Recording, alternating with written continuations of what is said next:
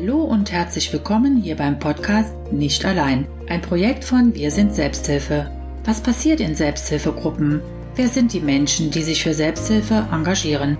Darüber sprechen wir in unserem Podcast mit den unterschiedlichsten Gästen.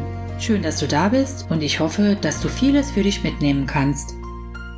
Birgit leitet seit vielen Jahren gemeinsam mit ihrem Partner Christoph die Selbsthilfegruppe Bipolar in Trier. Kürzlich haben sie eine zweite Gruppe gegründet für Angehörige. In diesem Podcast spricht Birgit über die Erkrankung und warum die Gründung einer weiteren Gruppe notwendig war. Liebe Birgit, schön, dass du dir Zeit genommen hast, hier im Podcast meine Fragen zu beantworten. Herzlich willkommen.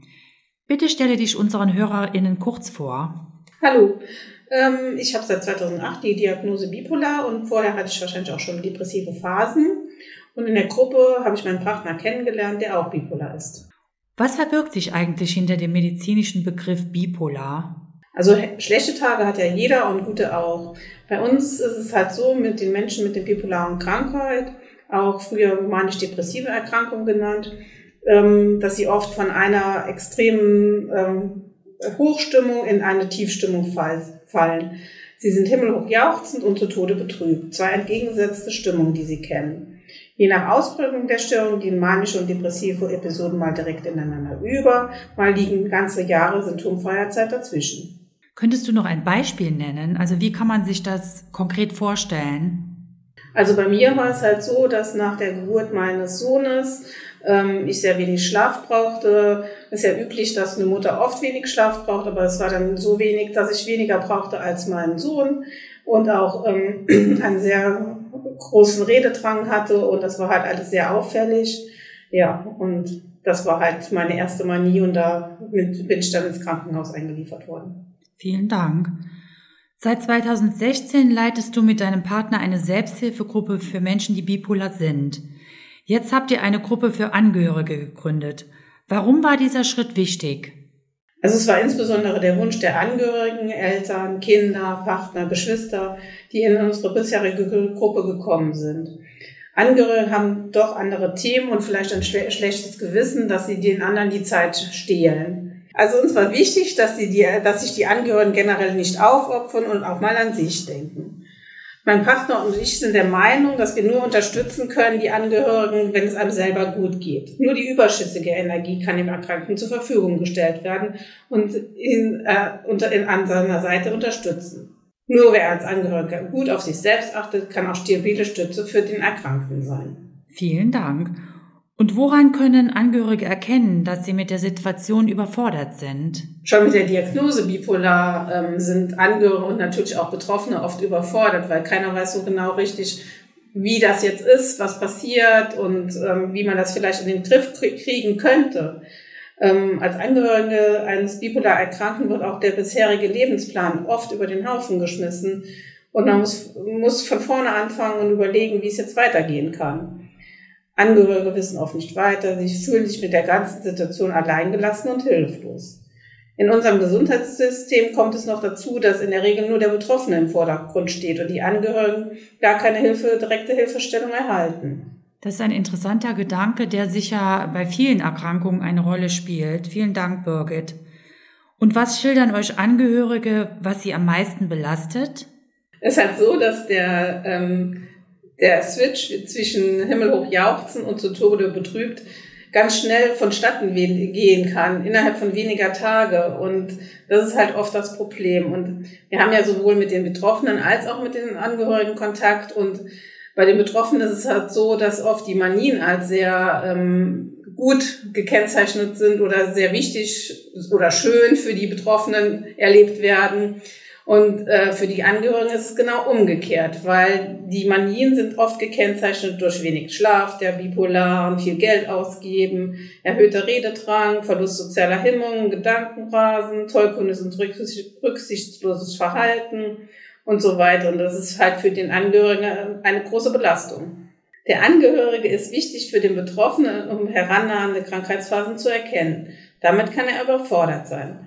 Manchmal setzt er sie den Anspruch an sich zu hoch. Er sie müsse alle Krankheitsphasen im Vorfeld erkennen. Das geht aber gar nicht.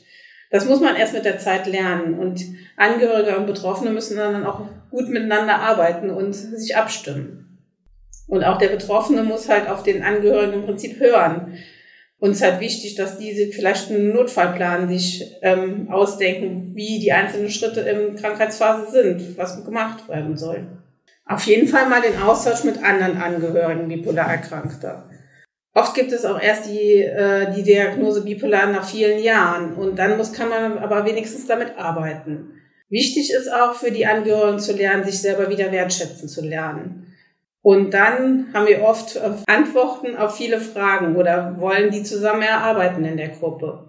Was kann ich mir als Angehöriger Gutes tun? Was können die, der Betroffene und ich zusammen Gutes tun? Wie können wir zusammen möglichst lange symptomfreie Zeiten erreichen? Welche Frühwarnzeichen gibt es bei beiden Betroffenen? Können wir irgendwie frühzeitig gegensteuern?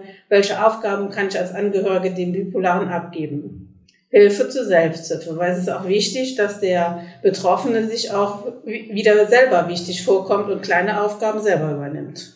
Vielen, vielen Dank.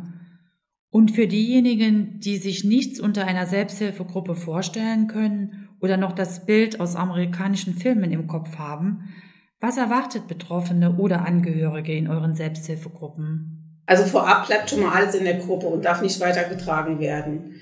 Und wer zum ersten Mal zu uns kommt, der kriegt eine Begrüßungsmappe mit wichtigem Infomaterial von der DGBS. Das ist die Deutsche Gesellschaft für bipolare Störung, unserem Dachverband. In jedem Treffen kommt jeder zu Wort und sagt, wie es ihm momentan geht, was seit dem letzten Treffen passiert ist und so weiter. Wir sprechen aber auch über ganz alltägliche Probleme.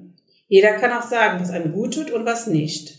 Man muss auch nichts sagen. Man darf auch zuhören. Es kann nur passieren, dass die Moderatoren, meistens die Gruppenleiter, den einen oder anderen mal kitzeln. Das heißt genau was?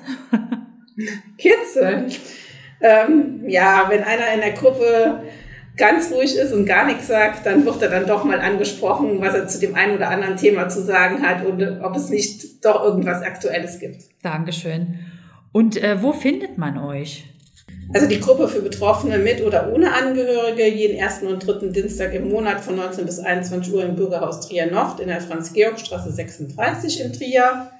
Und zusätzlich haben wir ja jetzt seit neuestem die Gruppe für Angehörige ohne Betroffene jeden vierten Dienstag im Monat von 19 bis 21 Uhr in der evangelischen Studierendengemeinde bei der Uni im Treff 19 neben der Kneipe Übergang.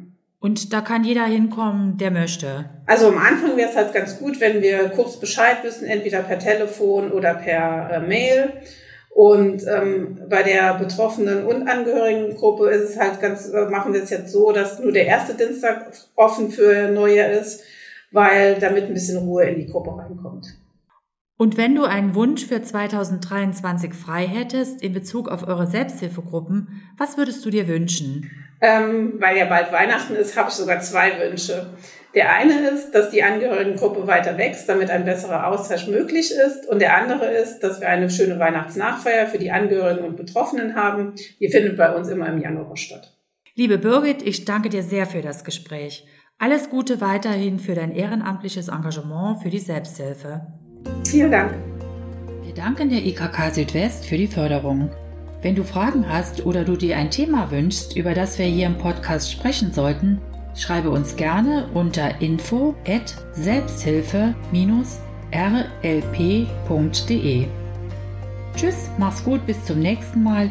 Ich freue mich, wenn wir uns wiederhören.